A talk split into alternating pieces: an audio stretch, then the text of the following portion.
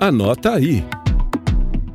Órgãos de controle externo de todo o país já estão com diretrizes definidas para o próximo ano. As recomendações estão em uma carta lançada no encerramento do oitavo Encontro Nacional dos Tribunais de Contas, que aconteceu no Rio de Janeiro entre 16 e 18 de novembro. O evento discutiu o papel dos TCs como indutores da boa gestão e guardiões da democracia. Assinada pelos presidentes de entidades que organizaram o ENTC, o documento elenca ao menos 18 argumentos e estabelece 13 diretrizes para guiar os tribunais de contas em suas atuações. Entre os temas contemplados na carta estão a defesa enfática do regime democrático, da justiça eleitoral e do modelo de votação utilizado com sucesso e segurança no país. Na área da educação, os tribunais de contas estão sendo orientados a realizar atividades de capacitação, compartilhamento de dados intercâmbio e cooperação técnico-científica nas atividades de controle, com ênfase na primeira infância e na alfabetização. Outros pontos destacados no documento são a atuação preventiva das Cortes de Contas contra a prática de irregularidades na administração pública por meio de ações de fiscalização das renúncias de receita como forma de evitar excessos, garantir o equilíbrio fiscal e permitir que os administradores públicos disponham de recursos para implementar os planos e programas de governo. Acesse a íntegra do documento no site da Atricom. Durante o encontro, pelo menos 1.500 inscritos participaram de oito painéis e conferências, cinco oficinas, 13 reuniões técnicas,